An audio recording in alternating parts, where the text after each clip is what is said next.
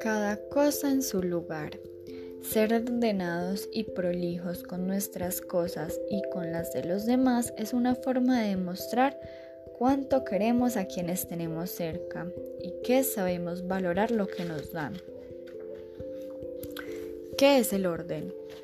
El orden es cuando ubicamos cada cosa en su lugar y podemos disfrutar de un ambiente prolijo que nos llena de sensaciones agradables.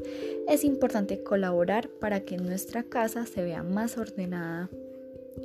También ser ordenados es ser organizados, es concentrarnos en lo que estamos haciendo sin distraernos. Si no cumplimos primero con nuestras responsabilidades, difícilmente podemos disfrutar a pleno más tarde.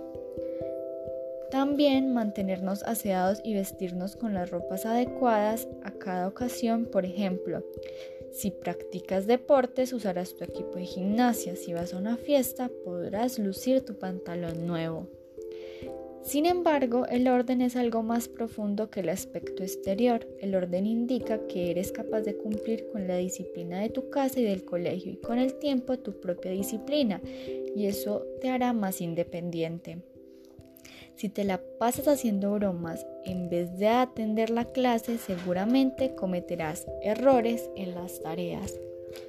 El secreto del orden es hacer lo que corresponde en el momento oportuno, jugar a la hora de jugar, prestar atención en las horas de clase, planear lo que harás mañana y tener en cuenta a tus familiares y amigos cuidando la armonía con ellos.